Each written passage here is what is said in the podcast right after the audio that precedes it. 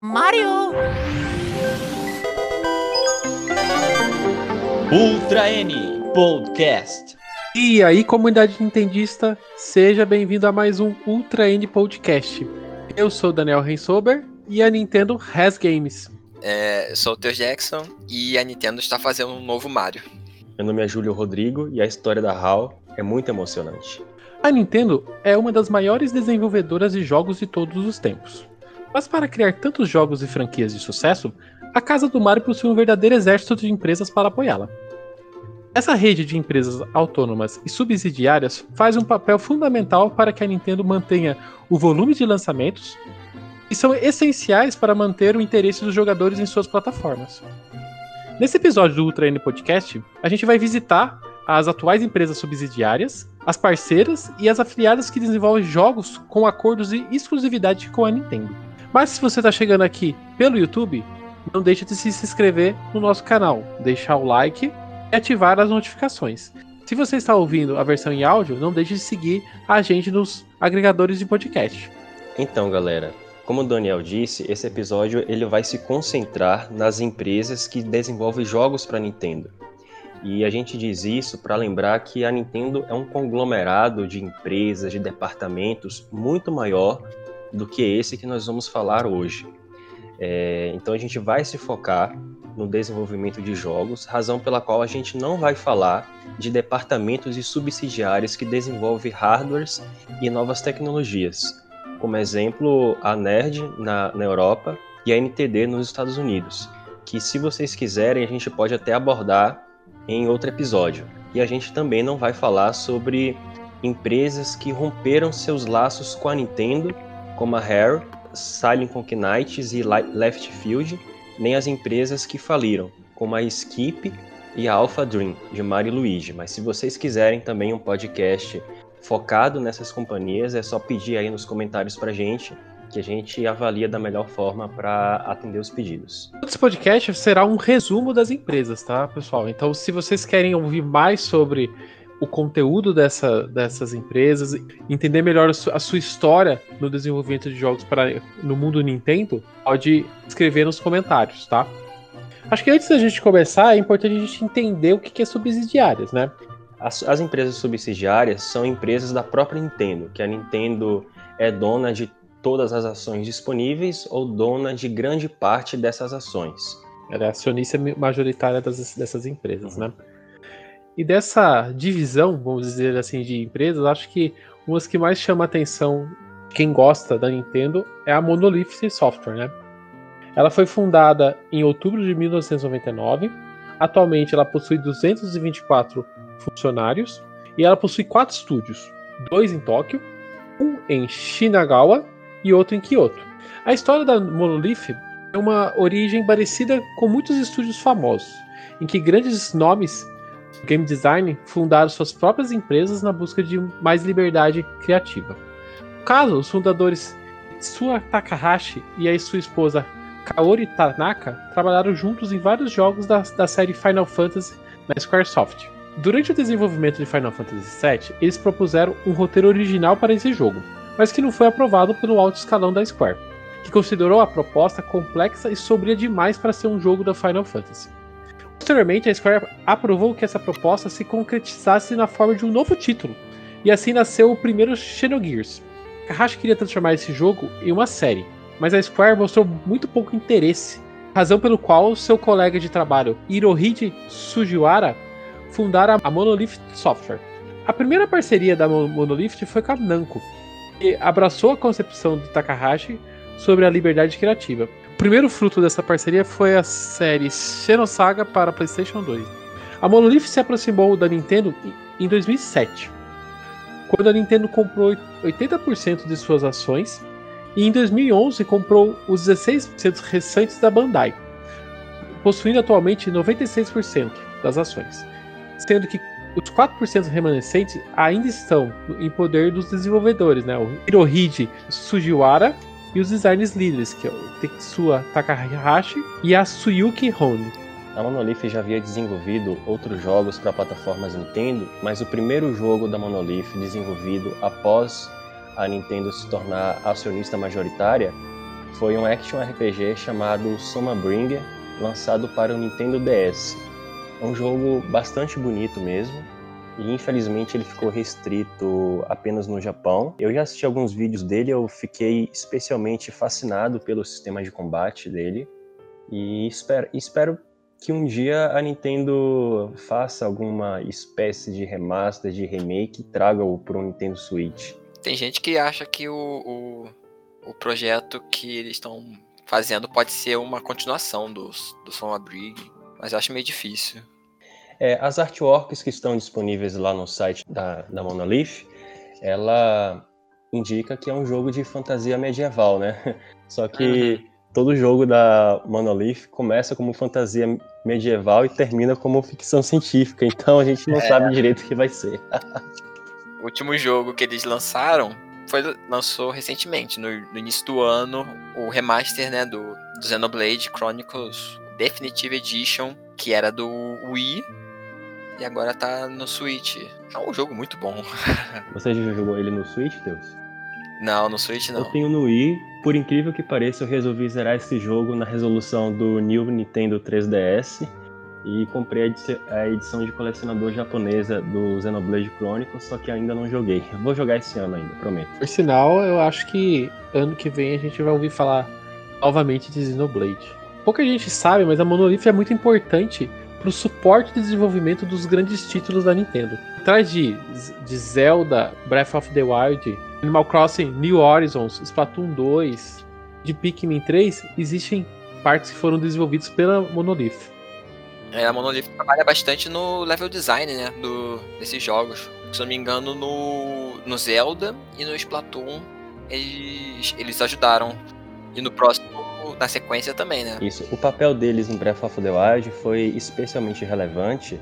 É, na época, 60% do, dos desenvolvedores da Monolith estavam focados em Breath of the Wild, principalmente porque a Nintendo ainda não tinha a expertise de desenvolver jogos com aquela escala de mundo aberto e a experiência prévia da Monolith em Xenoblade Chronicles do Wii e no Xenoblade Chronicles X no, no Wii U foi muito importante para guiar a Nintendo nessa transição para os jogos de mundo aberto. E continuando a relação das subsidiárias da Nintendo, chegou a hora da gente falar sobre a nossa querida Retro Studios. E sobre isso nós fizemos o Ultra N Podcast número 5 com toda a história da Retro Studios, desde a fundação lá em 1998 até o que a gente entende que foi a ressurreição da empresa por intermédio de Metroid Prime 4. Então, por isso, a gente não vai entrar em maiores detalhes sobre essa empresa nesse podcast. Mas vamos relembrar que, segundo o LinkedIn, ela tem cerca de 143 funcionários. E isso está aumentando porque os processos de contratação eles ainda não terminaram. Ainda tem algumas vagas para serem preenchidas, apesar de que é, as funções, as, as, principais mentes criativas, as funções de alto escalão aparentemente foram preenchidas. E, obviamente, lembrando que a Retro está localizada em Austin, Texas. Em relação a uma é, possível novidade que, que supostamente teria surgido entre a publicação daquele episódio até agora, é, muita gente da, da imprensa, eu, inclusive noticiei isso até no, no dia seguinte à própria própria oferta dessa vaga, a Retro é, publicou três vagas para Product Testers. E considerando que Metroid Prime 4 pode estar ainda um pouco distante, né? Existe uma certa possibilidade da Retro ter contratado esses, essas novas pessoas para eventualmente testar o, uma eventual remasterização de Metroid Prime Trilogy para alta definição ou mesmo como esses jogos vão se comportar no novo emulador da Nerd, que foi utilizado para portar é, Super Mario 64, Super Mario Sunshine e, e Super Mario Galaxy no, no Switch. Eu acho que no ano que vem, com alguma esperança, a gente pode ter novidades sobre isso. Falando agora da Indie Cube, é um estúdio que tem 118 funcionários atualmente e foi fundada em março de 2000. Ela tem dois estúdios, um em Tóquio e outro em Sapporo.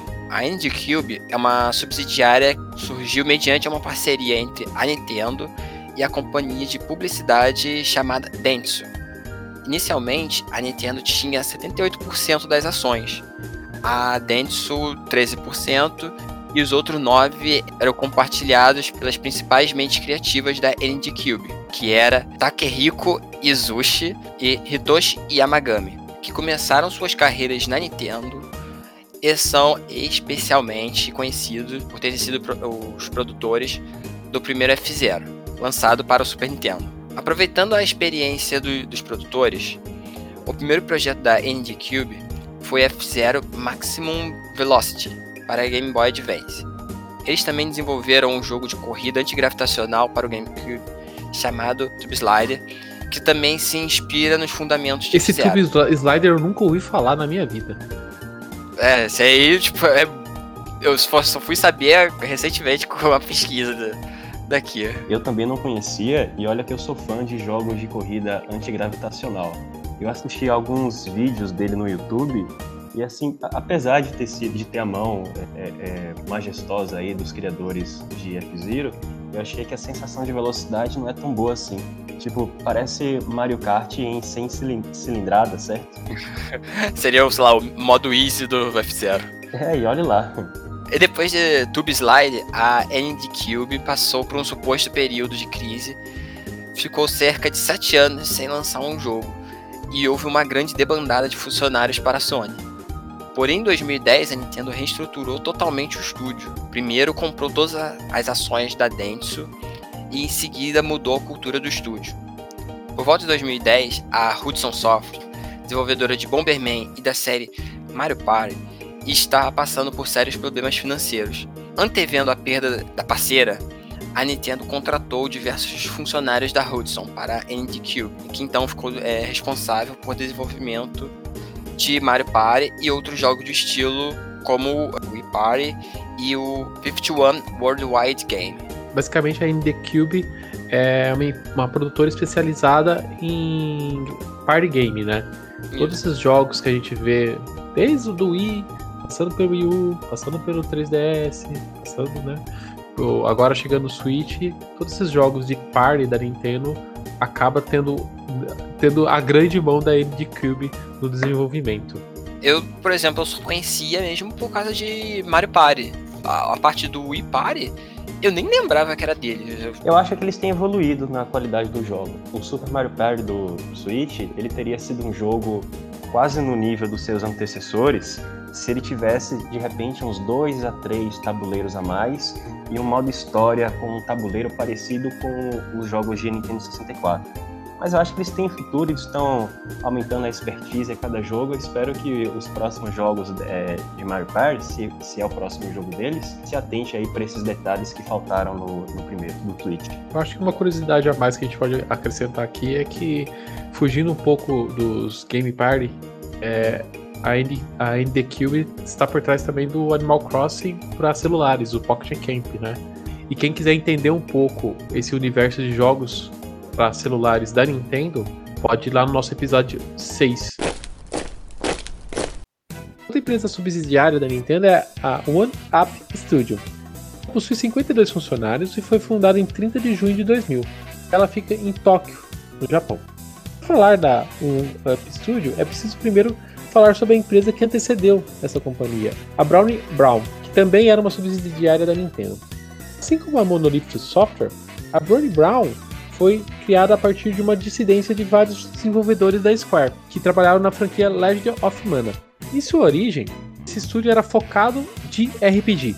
Desenvolveram jogos de altíssimo prestígio, incluindo Sword of Mana, Radical Vacation, Order 3, Heroes of Mana, Blue Dragon Plus e Fantasy Life. Tentando, em fevereiro de 2003, o estúdio passou por uma reestruturação para, de acordo com o anúncio, concentrar-se em coisas novas e utilizar toda essa expertise adquirida no passado. Assim nasceu a, a One Up Studio. Atualmente, apesar de desenvolver jogos próprios, ela parece muito mais atuar como co-desenvolvedora dos jogos mais importantes da Nintendo IPD. Ela participou do, do, desenvolvimento do Flipnote Studio 3D, do Legend of Zelda Triforce Heroes, junto com a Agreso, Cartão Toad Treasure Tracker, Super Mario 3D World e Super Mario Odyssey. Ela participou do desenvolvimento mais recentemente do Ring Fit Adventures e ainda do Animal Crossing New Horizons. Desses que a um App Studio ajudou a fazer e fez, alguns jogos da, da época que ela fazia os JRPG, dois que são bem conhecidinhos assim, que foi mais jogado, que é Sword of Mana, por causa da série Mana, tem outros nomes também, é sempre alguma coisa of Mana, que o Sword of Mana que é um action RPG bem legalzinho, de Game Boy Advance, e o Modern 3, que é da franquia Earthbound, né, que é bem é conhecido assim por nome, mas nem todo mundo conseguiu jogar.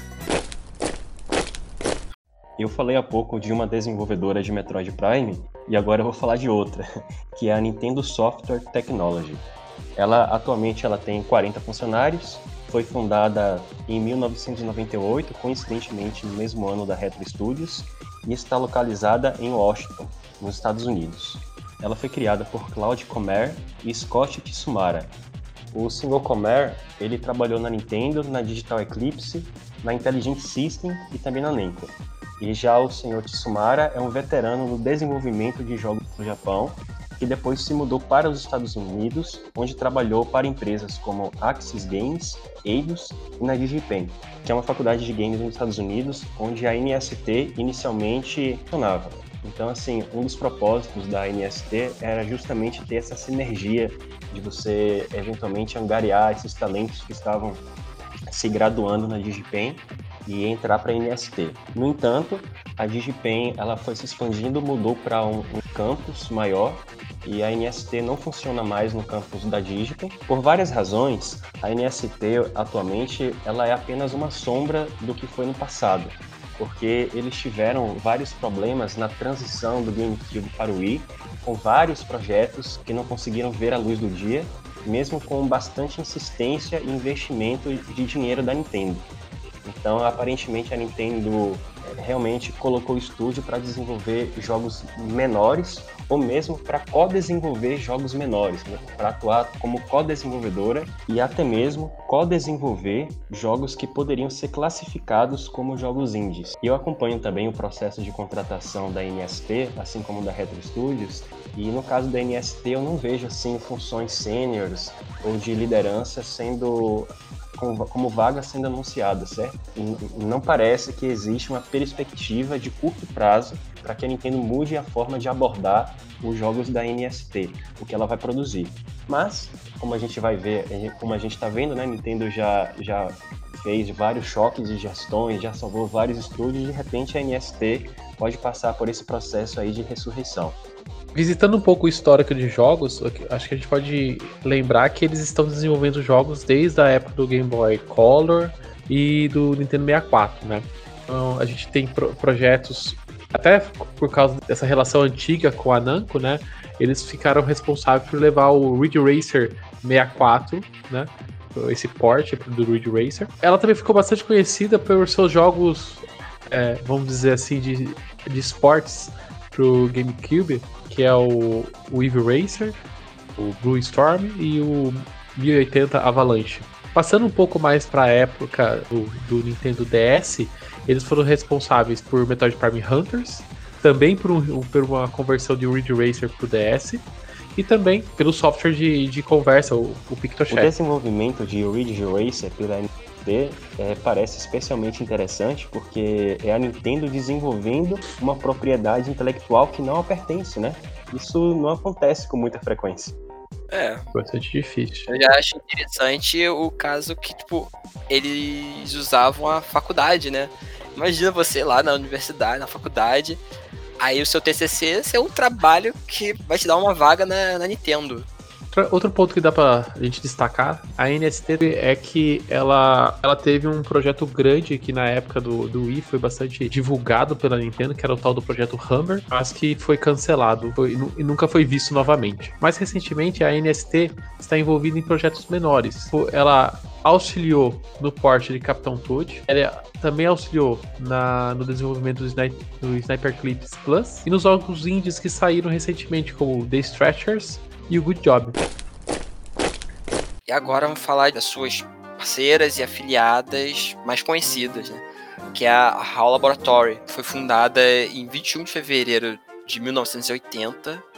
ela possui 169 funcionários e tem dois estúdios, um em Tóquio e outro em Yamanashi. A HAL foi fundada por um grupo de amigos. Originalmente começou como uma desenvolvedora independente fazendo jogos para o Commodore 64 e o MSX. No entanto, o foco da empresa mudou a partir de 1983, quando a Nintendo lançou o Famicom no Japão estabeleceu uma relação bastante próxima com a Hall, com parceria para o desenvolvimento de jogos como Balloon Fight e Golf. A Hall cresceu tanto nesse período que começou até a publicar jogos de, outros de outras desenvolvedoras, como Stargate para o NES e Kabuki Quantum Fighter em 1991. No entanto, a relação de desenvolvedora exclusiva da Nintendo tem o seu marco em desastre chamado Metal Slayer Glory, uma espécie de visual novel para o NES que ficou quatro anos em desenvolvimento e não conseguiu vender nem mesmo para pagar o custo do marketing do jogo. Isso fez a HAL entrar em processo de falência, mas confiante no, no talento da equipe, a Nintendo resolveu intervir.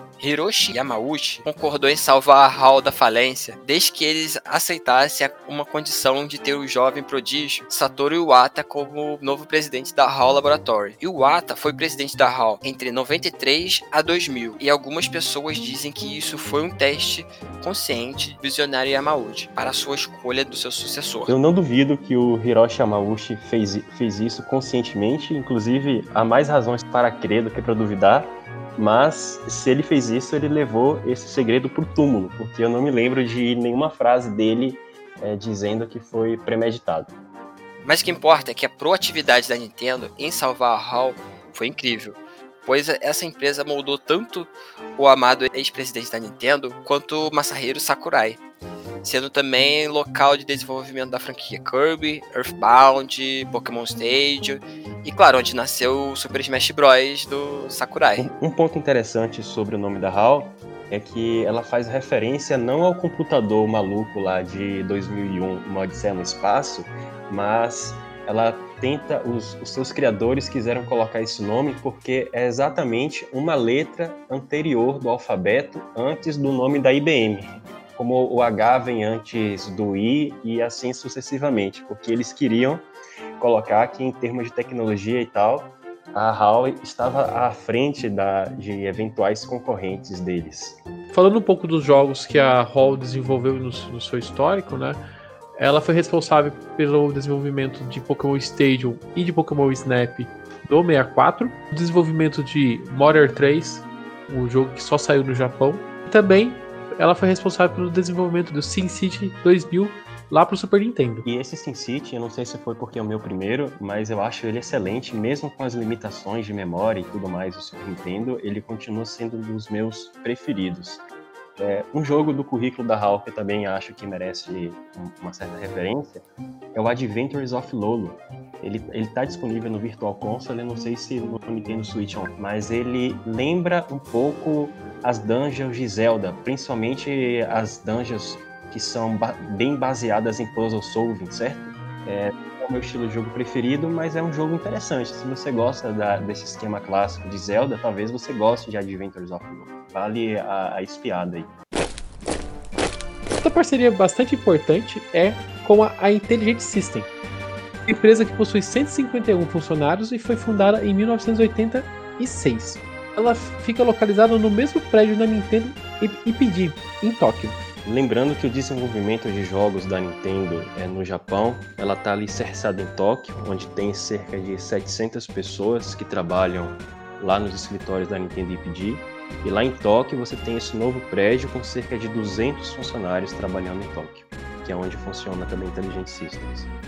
A história da Intelligent System começa dentro da própria Nintendo durante os tempos do Famicom. Em 86, a Nintendo resolveu lançar para o Famicom um acessório chamado Famicom Disk Drive, para o uso de disquetes como mídia e armazenamento de jogos. Disk System tinha mais memória para os jogos e ainda possibilitava que o progresso do jogador fosse salvo na memória do próprio game.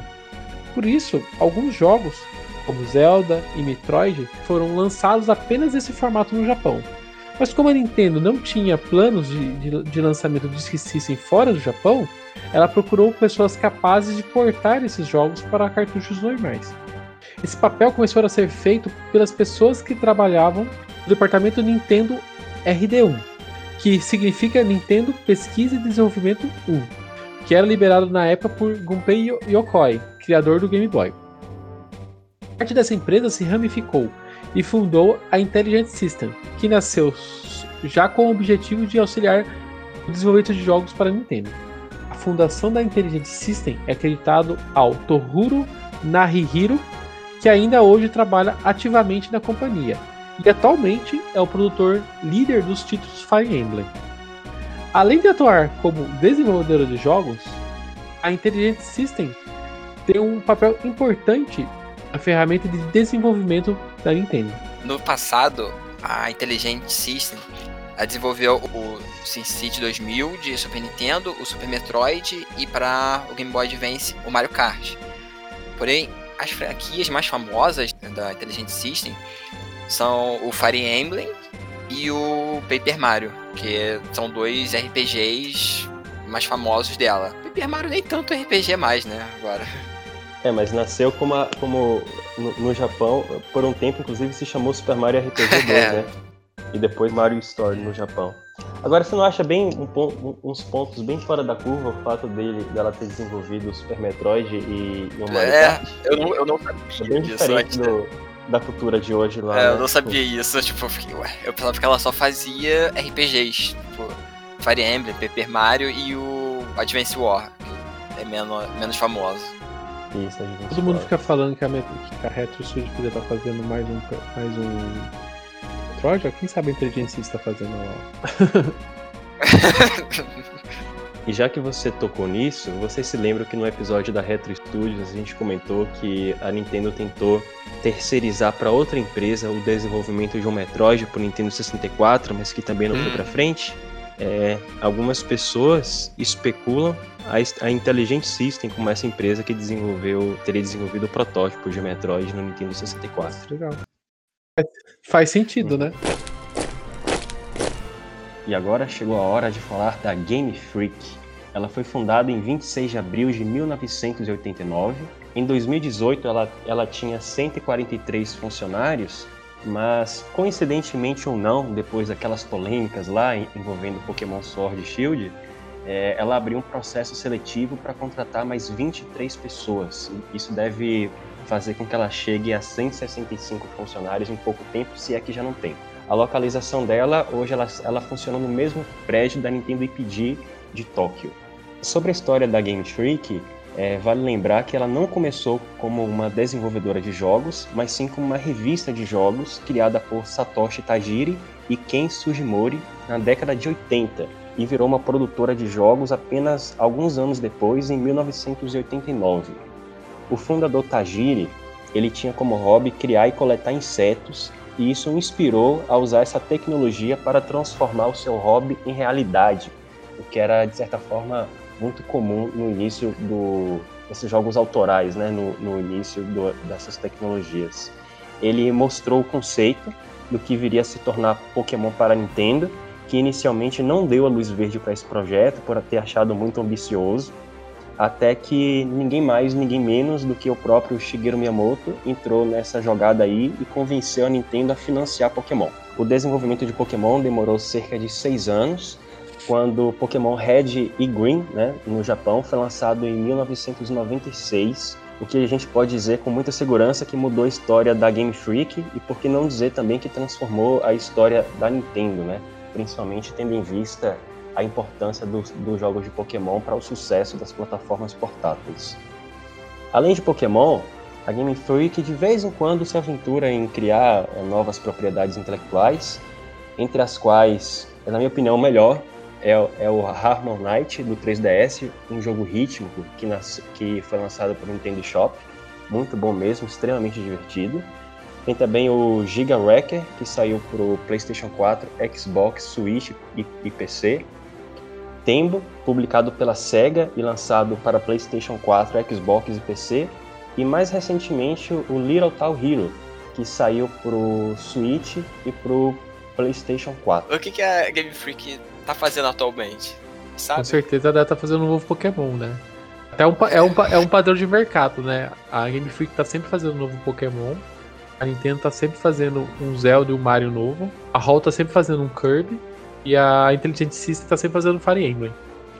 E a Retro tá sempre fazendo churrasco e cancelando alguma coisa.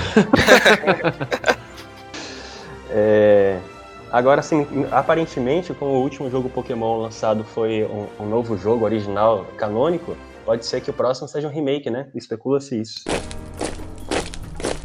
E agora vamos falar da Goodfield. Tem atualmente 131 funcionários. Foi fundada em 3 de outubro de 2005. Ela é bem novinha até. É, se localiza em Ryogo, no Japão. A Goodfield foi fundada por ex-funcionários da Konami por Shigeharu Umezaki e Etsuno Ebisu, que trabalharam mais de 10 anos na Konami, onde desenvolveram jogos como Contra, Blade of Steel, Batman Returns, vários outros jogos da franquia Goemon. A Goodfield começou desenvolvendo jogos educativos baixo orçamento para o DS, como Training Words, Training Keys e Sensei Training. Mas o destino da empresa parece ter mudado quando estreitaram laço com a Nintendo. O Mezaki e Ebizo perguntaram se poderiam desenvolver algum jogo na, da Nintendo. E o Takahiro Harada, funcionário da Nintendo de, desde o Nintendinho, ofereceu o Wario. Essa foi uma escolha interessante, pois Wario World, desenvolvido pela Treasure no GameCube, não foi muito bem recebido pela crítica, mas a Goodfield foi, é, fez um trabalho magnífico com o Wario Land Shake It, é, lançado para o Wii em 2008, e conquistou a confiança da Nintendo. Alguém aqui jogou esse. Te interrompendo aí, Teus. Alguém aqui jogou esse Wario World do GameCube? O Wario World eu não joguei, mas eu joguei bastante o, o do Wii, o Shake It. É muito Sim. bom. Principalmente o, o 2D dele, né? Os, os, os sprites, né? É, é difícil a gente ver jogos de sprites na época do Wii, né? Tinha, tinha muitos, não. E, mas Ele é desenhado à mão. É, então, é, é um desenho animado, né? Na, na- ali no, no- no jogo, né? É muito bom, muito bom mesmo. Vale a pena dar uma procurada. Que é justamente um estilo de jogo que, de estilo gráfico que fica bom, é mesmo usando o Wii nas televisões Depois atuais. de Wario, a Goodfield desenvolveu também o elogiado Kirby Epic Yarn para o Wii. No entanto, foi com o Wii U que a equipe desenvolveu o que parece ter sido o jogo mais aclamado do estúdio, o Yoshi Woolly World, que depois recebeu um porte de luxo para o 3DS, chamado Yoshi Woolly World Plus Put. No, no Switch, a Goodfield lançou Yoshi Crafted World e Monkey Barrels, que esse último eu não conhecia, não. Eu também não. Agora vamos fazer um veredito aqui. Qual é o melhor jogo da Yoshi Goodfield? Woolly World. Só joguei o, o Kirby, o Epic Arm. Ah, eu, eu joguei, acho que todos, e eu prefiro o Wario Land e depois o Yoshi Woolly Eu World. acho o Yoshi Woolly World muito, muito, muito, muito gostoso de jogar. É, é- ele é como se fosse uma continuação ali do, do, do Kirby, né? Do Kirby Epic Yarn, mas né, com o skin de Yoshi, né? Então ele tem a mesma mecânica de passar as fases, você não morrer, entre aspas, mas tem toda a dificuldade de você conseguir todos os cole- colecionáveis. E usar o Yoshi no lugar do Kirby tem mais sentido, porque o- as habilidades do Yoshi foram preservadas já no Kirby Epic Yarn. O Kirby não suga nem, nem aspira os poderes dos inimigos, né? Isso, É, é por isso que eu não, não quis jogar o, o Yoshi Woolly World, por causa que eu tive, eu tipo, joguei o do, do Kirby, eu achei que tipo, ficou tão diferente, aí eu fiquei com medo do, do, do Yoshi também ficar Vou mudado. ser sincero, Não, eu demorei pra comprar o Woolly World porque eu também tinha um pouco de receio. Eu achava ele um jogo muito infantil, sabe aquelas, aquelas besteiras que a gente tem na cabeça? Eu fui pegar ele numa Uhum. promoção e, cara, é um dos meus jogos favoritos do, do Wii U. Ele é muito bom, tem modo multiplayer, eu recomendo todo mundo procurar ele. É, essa questão do visual infantil, por incrível que pareça, até afasta mesmo os fãs da Nintendo de alguns jogos. Eu, por exemplo, não gostava muito do Kirby, só que depois eu fui conhecer os jogos do Kirby e, sinceramente, o jogo eu me arrependo do tempo que eu ignorei, porque é um jogo muito bom e a lore, pra quem acha que o jogo é bonitinho, é só se aprofundar na lore que você vai sair traumatizado. Saiu há muito pouco tempo algumas informações do que a Goodfield está fazendo no momento, né? Foi. Ela, ela fez um teaser na Famitsu mostrando algumas artes conceituais de um jogo que, assim, por tudo e com tudo, parece que vem finalmente o sucessor espiritual de Goemon. É, parece que o jogo realmente tem aqueles mapas de exploração e eventualmente algumas fases em, em, duas dimensões. As referências à cultura japonesa, personagens que parecem muito os personagens de Goemon, todos estão lá. Tá explicando, né? Tô... Goemon é uma série muito famosa no Japão que aqui no, no Ocidente chegou quase não a gente viu muito pouca coisa. Acho que o jogo que mais fez sucesso no Ocidente foi o Goemon para Nintendo 64 mas depois disso a gente acho que diria que eu nunca mais vi o, o Goemon aparecendo em jogos. É um jogo bastante subestimado eu já joguei um pouco foi até um presente de um grande fã de, de Goemon aqui do Brasil, que é o Arthur Iose. Ele teve essa gentileza de, de me dar uma cópia desse cartucho. O jogo é muito bom. Se você pesquisar os jogos subestimados do Nintendo 64, com certeza você vai encontrar os jogos da Treasury, Goemon e Jet Force Gemini andando de mãos dadas. Próxima parceria, Next Level Games. Ela possui 105 funcionários de acordo com o LinkedIn e foi fundada em outubro de 2002 em Vancouver, no Canadá. A equipe inicial da Next Level foi proveniente da Black Box Games, uma desenvolvedora também localizada em Vancouver. Esse estúdio tinha um grande, uma grande tradição em jogos de esporte e corrida, com um currículo respeitável composto de vários jogos da, da série Need for Speed, jogos de hockey NHL, Sega Soccer Slam. Aparentemente, a debandada de funcionários aconteceu porque a EA comprou a Black Box em junho de 2002. O currículo da Next Level Games tem um, um tem um feito bastante notável. Foi o primeiro estúdio nor norte-americano a desenvolver um jogo da franquia Mario, o Super Mario Strikers. Um ótimo game de futebol estrelado por Mario, Donkey Kong e seus amigos, lançado originalmente para o GameCube em 2006 que mais tarde ganhou uma sequência, o modo online no Wii, chamado Super Mario Strikes Charge. A Next Level Games também desenvolveu outros jogos de esportes, como o também elogiado Punch-Out para o Wii, em 2009, até dar um passo bastante ambicioso em sua carreira, desenvolvendo a sequência de Luigi's Mansion para o Nintendo 3DS. Em 2014, ela anunciou que trabalharia exclusivamente para Nintendo Hoje basta acessar o seu site e lá vai estar um letreiro gigante dizendo que orgulhosamente ela é uma desenvolvedora AAA da Nintendo. Apesar do controverso Metroid Prime Federation Force, a Next Level Games lançou o premiado Luigi's Mansion 3 para o Switch no ano passado.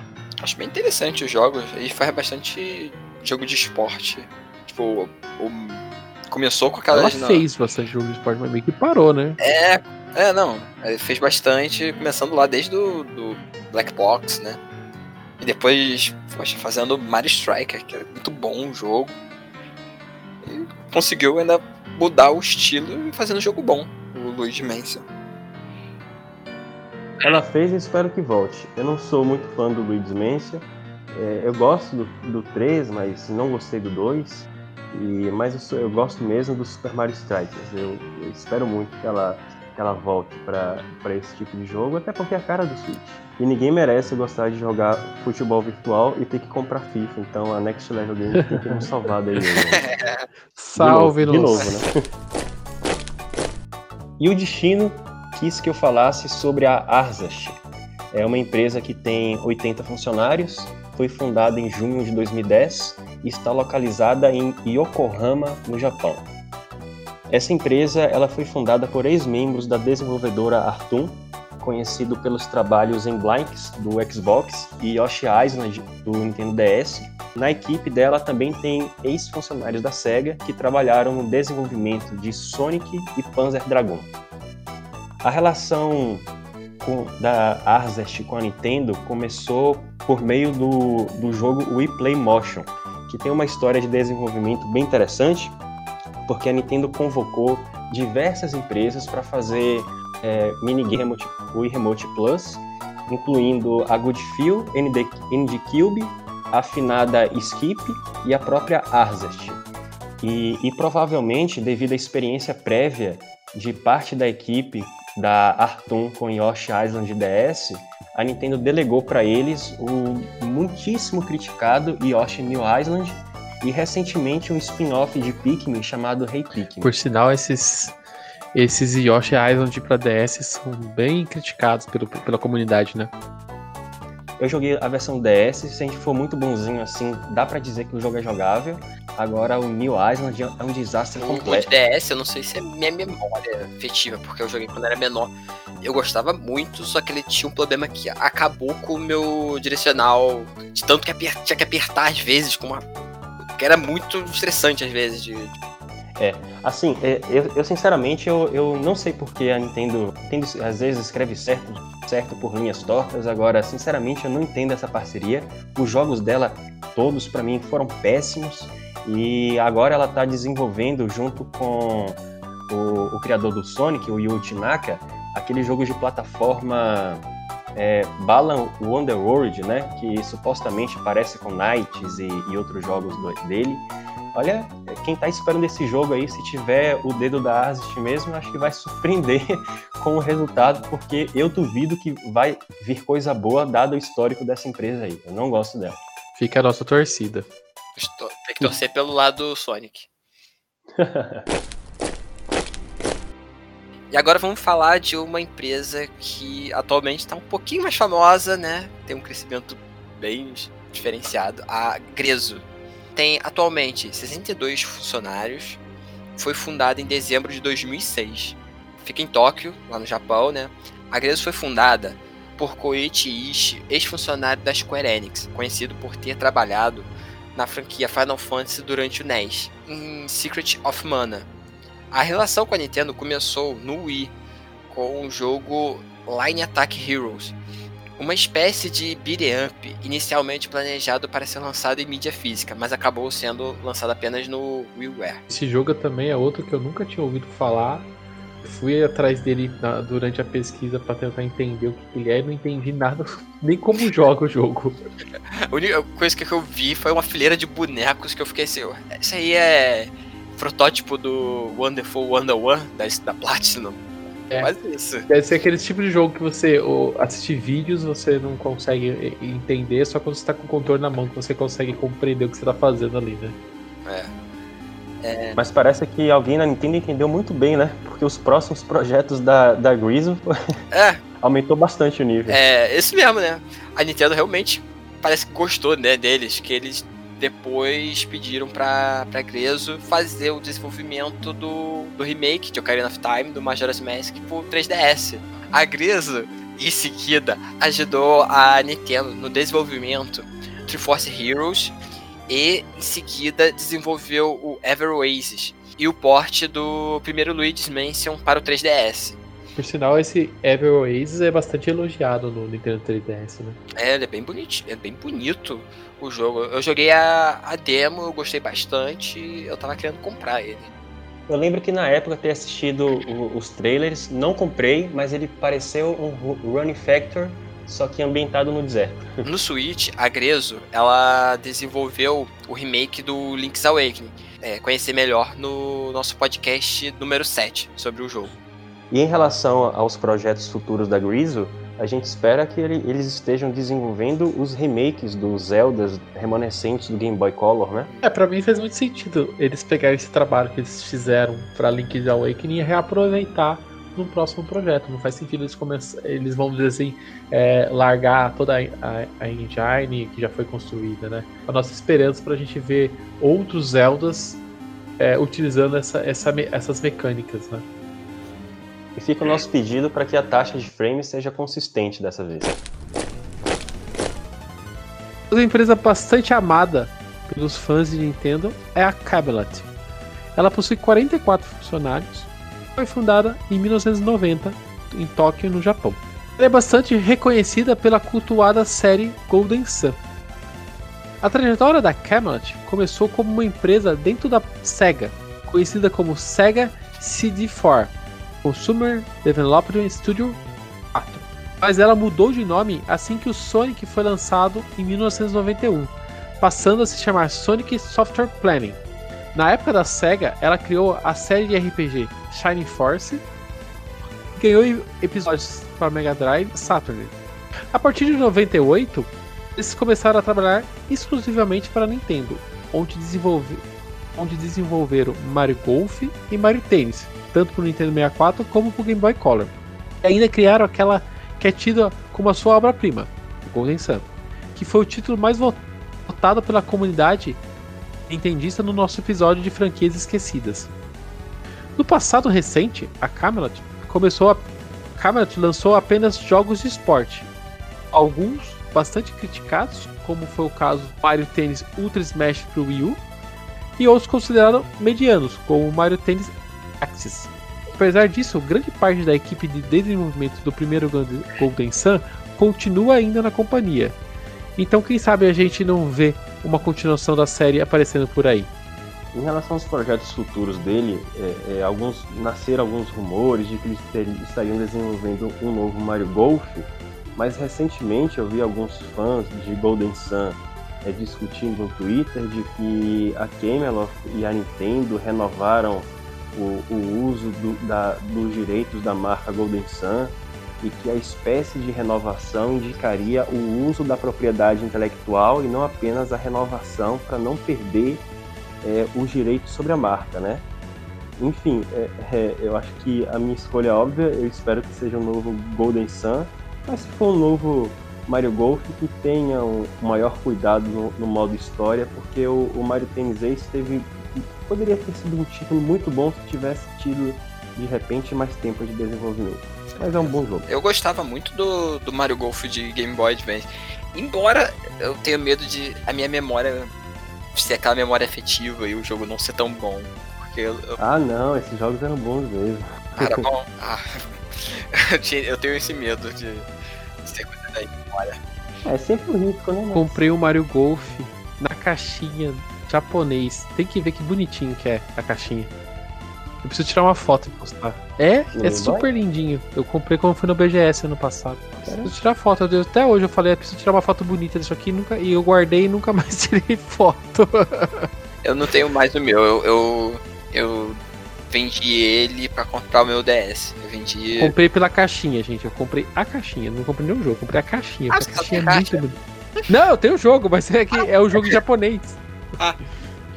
Depois eu vou tirar foto pra vocês, vou mandar pra vocês. E agora falaremos da Genius Sonority, é uma empresa com 22 funcionários que foi fundada em junho de 2002 e está localizada em Tóquio, no Japão. A história da Genius Sonority é muito interessante porque tem a sua origem ainda no mandato do ex-presidente Hiroshi Yamauchi. É, Para contextualizar o que aconteceu, o PlayStation conseguiu seduzir praticamente a grande maioria dos estúdios de desenvolvimento japoneses, inclusive firmar exclusividades como a série Final Fantasy, Dragon Quest, etc. É, então, o Hiroshi Yamauchi ele tentou contra-atacar o que estava se tornando uma espécie de domínio da Sony com o chamado Fundo Q. Então, ele utilizou vários milhões de dólares da sua própria fortuna pessoal com o objetivo declarado de estimular novos desenvolvedores no Japão. Só que a gente sabe que, na verdade, é grande parte desse dinheiro foi utilizado por empresas é, consolidadas e por desenvolvedores de renome para poder criar empresas ou criar novas desenvolvedoras como uma forma de é, burlar ou, ou diminuir o domínio da Sony naquela época. Foi por meio do fundo Key que a Square, por exemplo, criou o Game Developers Studios que viabilizou o desenvolvimento de Final Fantasy Crystal Chronicles para o GameCube. E no caso da Genius Sonority, é grande parte do dinheiro utilizado para criar essa empresa que desde o início e até hoje é liderada por Manabo Yamana, conhecido pelo trabalho que fez em Dragon Quest. Atualmente, a Genius Sonority é de propriedade da Nintendo, da Pokémon Company e do próprio Yamana, né? E essa propriedade aí da Pokémon Company já indica os primeiros jogos que essa empresa trabalhou. Como o Júlio explicou, essa empresa foi, foi criada na época do GameCube para tentar trazer mais jogos para o console, né? E um dos primeiros jogos que, que foram criados por essa desenvolvedora foi o, os Pokémons para o GameCube, né? Que é o Pokémon Colosseum e o XG Gate of Darkness, né? esses RPGs tentam levar a franquia Pokémon pro mundo 3D. Então não foi agora em Sword Shield que a gente viu RPG de Pokémon chegando nos consoles, a gente viu aqui. Só que eles não tinham a mesma mecânica, né? A mecânica de captura, né? A questão de Pokémons, dos Pokémon é, sombrios, né? Os Dark Pokémon. Até que recentemente chegou no Pokémon Go esse, esse tipo de Pokémon, né? Onde você, ao invés de treinar o Pokémon, você tem que purificá-lo, né?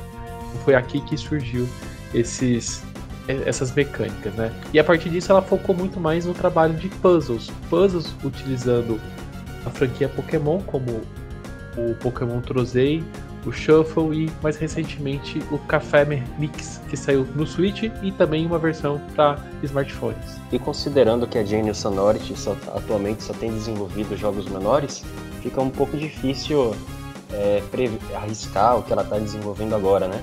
De repente mais spin-offs de, de Pokémon, jogos de puzzle, alguma coisa assim.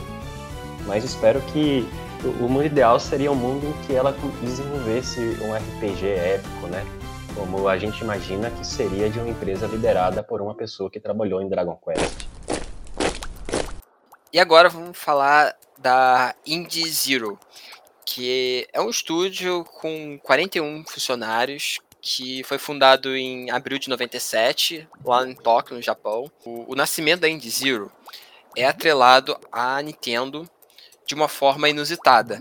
No Japão, a Nintendo apresentava o Nintendo Nintendo e Dentsu Game Seminar, que depois se tornou o Nintendo Game Seminar, um seminário para alunos universitários organizados pela Nintendo para incentivar novos desenvolvedores.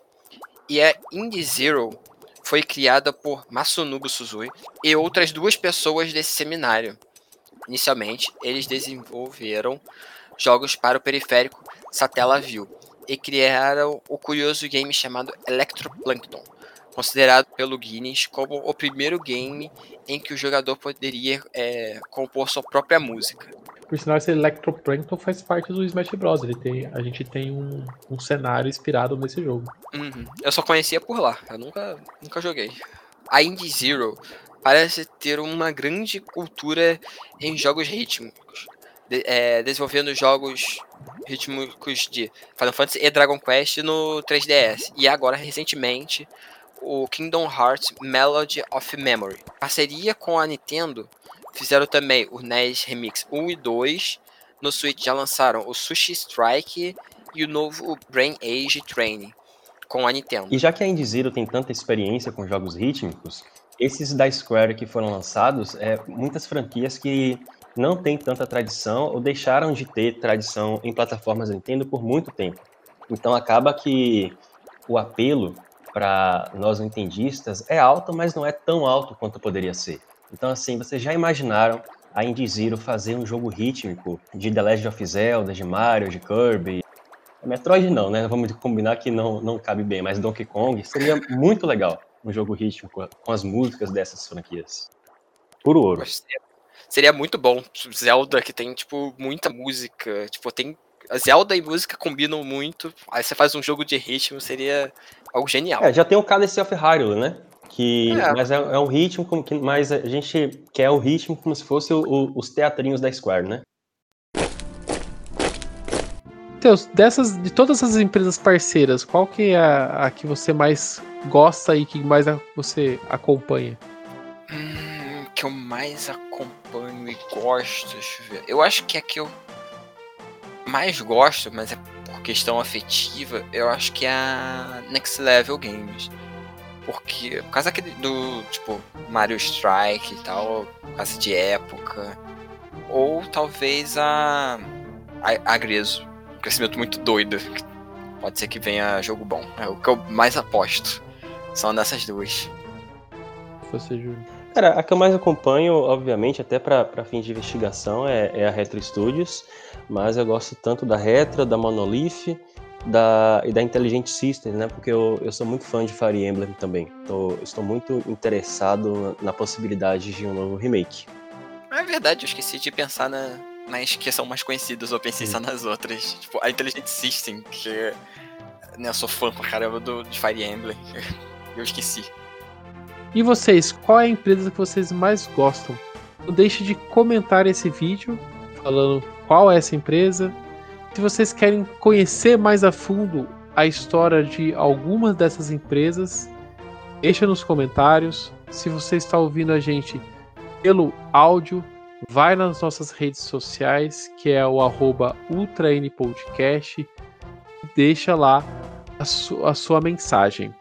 Se você ainda não se inscreveu no nosso canal no YouTube, se inscreve, ativa as notificações para ficar sempre por dentro quando tem novos vídeos e deixa o like no vídeo.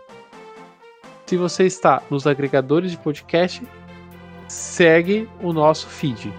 O Ultra N Podcast também tem site, é o www.ultranpodcast.com.br. Eu sou Daniel Rensober, você me encontra no Twitter na arroba Daniel Ren. Eu sou Teus Jackson, vocês podem me encontrar na arroba Jackson Teus com underline no final. Meu nome é Júlio Rodrigo, no Twitter vocês me encontram pela arroba Júlio Rodrigo X. O Ultra N Podcast fica por aqui. A gente se vê daqui 15 dias. Até mais. Falou! Até.